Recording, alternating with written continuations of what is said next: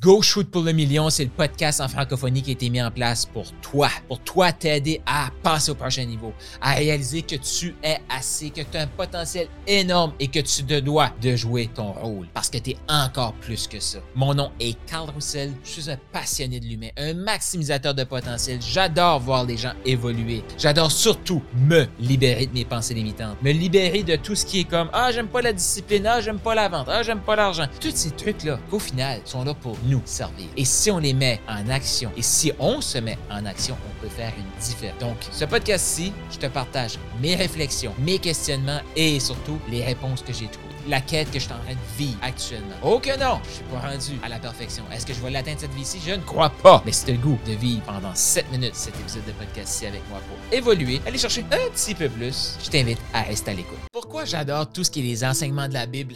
pourquoi j'adore des livres qui sont basés sur les enseignements de la Bible, comme La zone grise euh, de euh, Jean-Philippe Baudry, c'est que ça ne nous pousse pas juste à se poser des meilleures questions, ça nous pousse à passer à l'action. Oh mais Carl, moi je pensais qu'être chrétien, ça voulait dire euh, aller à l'église, prier et chanter des louanges. C'est aussi ça. Mais c'est pas que ça.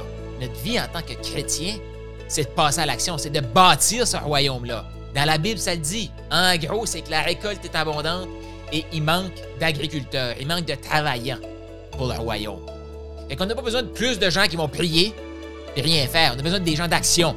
Et pourquoi j'adore le côté entreprise avec bâtir le royaume, c'est que ça nous permet de contribuer, ça nous permet de mettre en action la vision que Dieu a mise sur notre cœur pour faire une différence positive dans le monde fantastique, ça. Tout en s'appelant qui est notre créateur et cette puissance-là vient de où?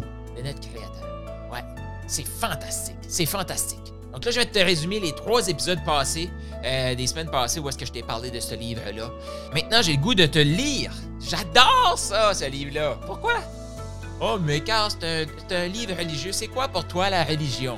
Si tu as dit ça, là, puis que tu as peur que ce soit un livre religieux, je ne crois pas que tu t'attends à cette phrase qui s'en vient là je vais te parler de deux phrases de, cet épisode-ci.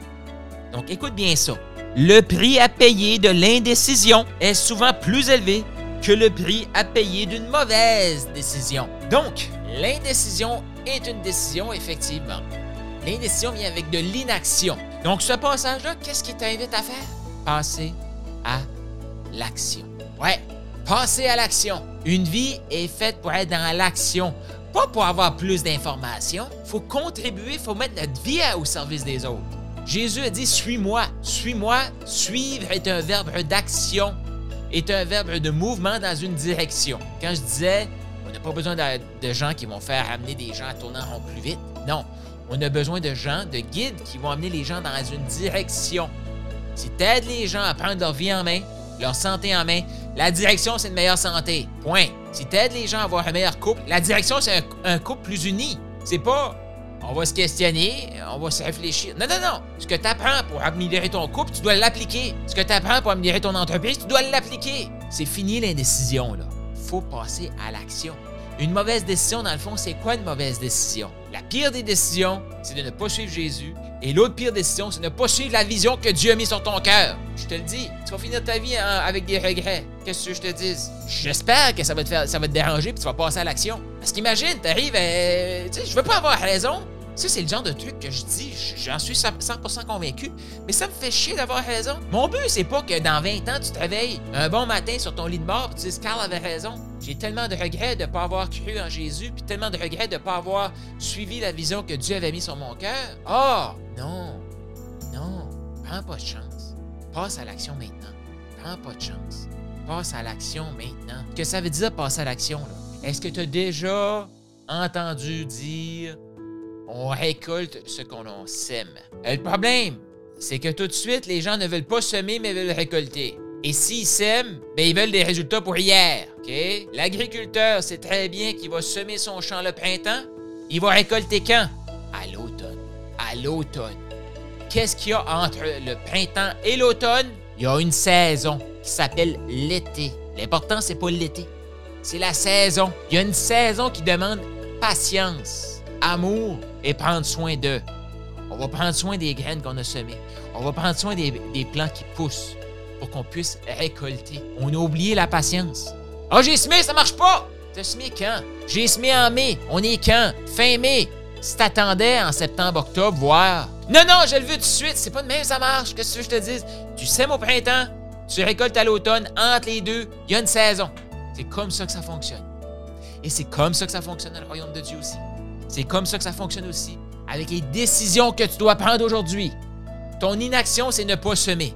L'action, ta décision que tu dois prendre, c'est semer la vision. Des actions qui sont en relation, qui sont en lien, alignées avec la vision que Dieu a mis sur ton cœur. OK? Ça, c'est la décision que tu dois prendre aujourd'hui. Et par la suite, tu dois faire preuve de patience. La patience pour que la récolte soit abondante.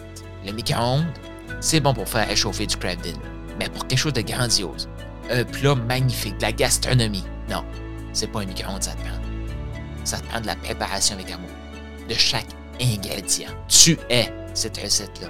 Tu es ce potentiel-là. Tu es ce champ-là, ce sol fertile-là. Sème quelque chose de magnifique dans ce sol-là. Tu vas récolter des choses magnifiques. Mais pour ça, tu vas prendre la décision aujourd'hui. T'as aimé ce que tu viens d'entendre? Eh bien, je t'invite à laisser une revue. Donc, laisse un 5 étoiles, un commentaire sur ta plateforme de podcast préférée et aussi je t'invite à faire un quiz. Est-ce que tu as le goût de savoir quel type de maximiseur tu es? C'est quoi tes forces? Sur quoi tu devrais travailler actuellement pour passer au prochain niveau d'abondance? Est-ce que tu es un maximiseur agile? Est-ce que tu es un maximiseur inspirant? Un maximiseur émergent? Il y a un lien dans la description de ce podcast-ci. Je t'invite à cliquer sur le lien et faire le quiz pour déterminer quel est ton type de maximiseur.